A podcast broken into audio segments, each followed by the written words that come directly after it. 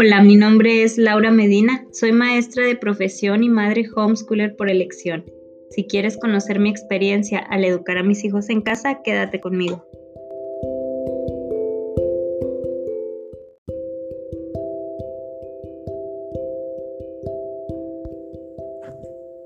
Este es el episodio número 5 y continuamos abordando las partes que han tenido mayor impacto en mi caminar como madre del libro Suficientemente Madre, la esperanza y el corazón de una madre que descansa en Dios.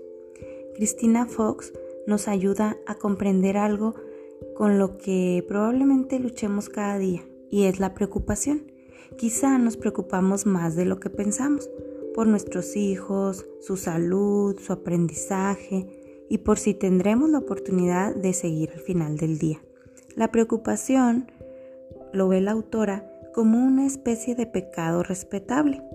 Es uno de esos pecados que todos cometemos y no solemos enfrentar, pero que no debemos permitir. Sin embargo, en el fondo queremos ser liberados de esa sensación crónica de fatalidad y la expectativa de que algo malo acecha a la vuelta de la esquina.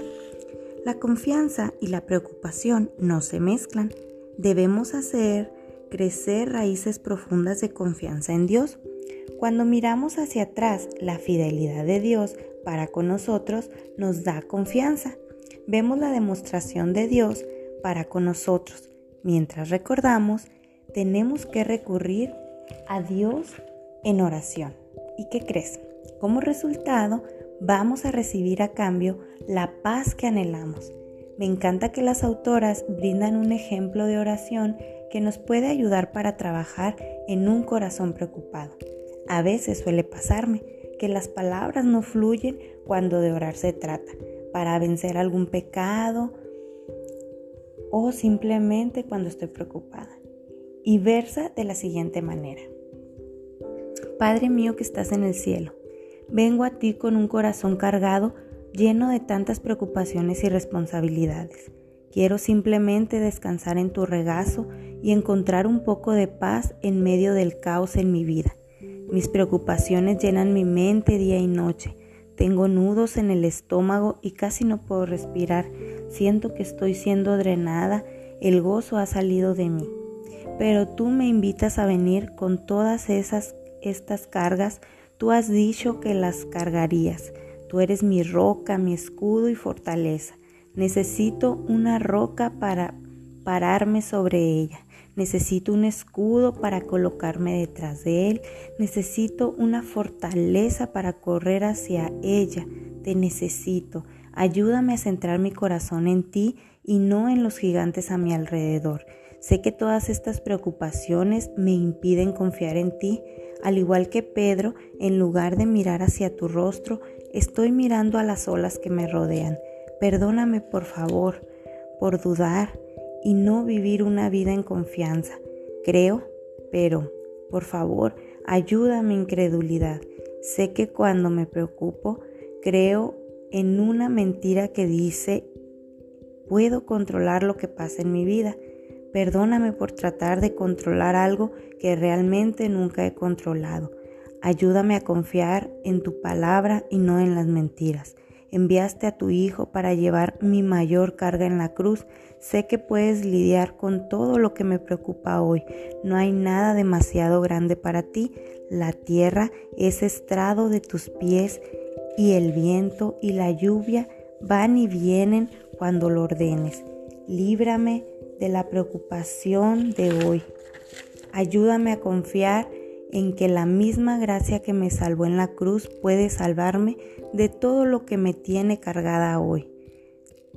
Gracias Jesús y que gracias a Él puedo venir a ti confiadamente.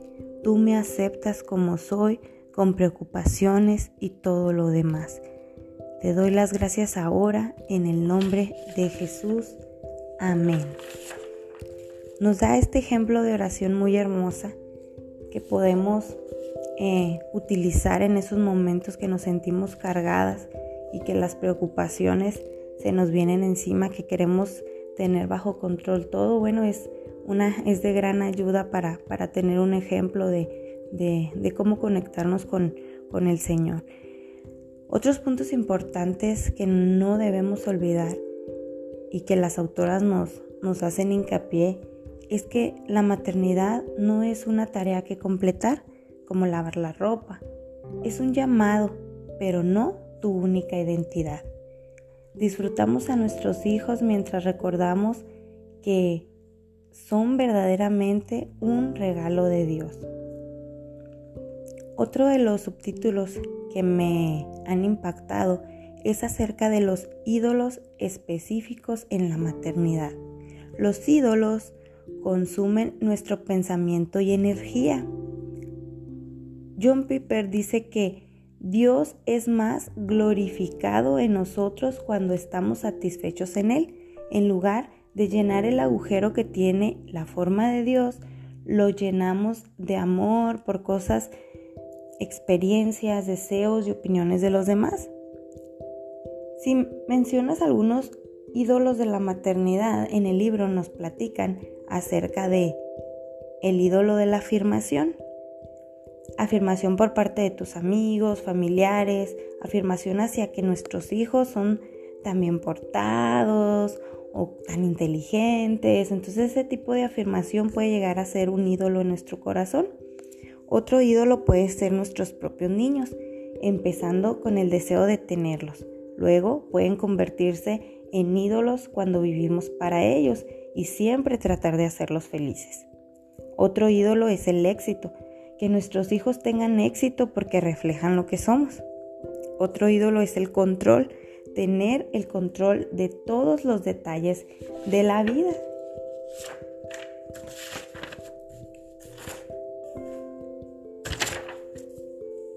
Como madres, identificar nuestros ídolos puede ser algo de trabajo ya que pueden haberse entretejido en nuestros corazones. Tenemos que orar para que Dios revele los ídolos de nuestro corazón y nos ayude a verlos y reconocerlos. Cuando Dios nos señala uno de nuestros ídolos, tenemos que reconocer humildemente nuestro pecado, arrepentirnos y apartarnos.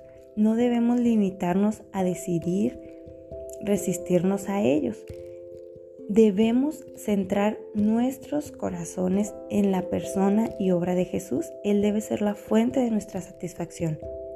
Para finalizar este episodio, la autora nos afirma que cuanto más descansemos y confiemos en el Evangelio, más nuestro amor a Cristo crece hasta que se desborda, ahogando y removiendo ídolos en nuestro corazón. Y esto nos alienta a trabajar en nosotros y seguir creciendo Espero que este extracto del libro bendiga tu vida como lo está haciendo en la mía. Gracias por escucharme. Te mando un abrazo. Thank you.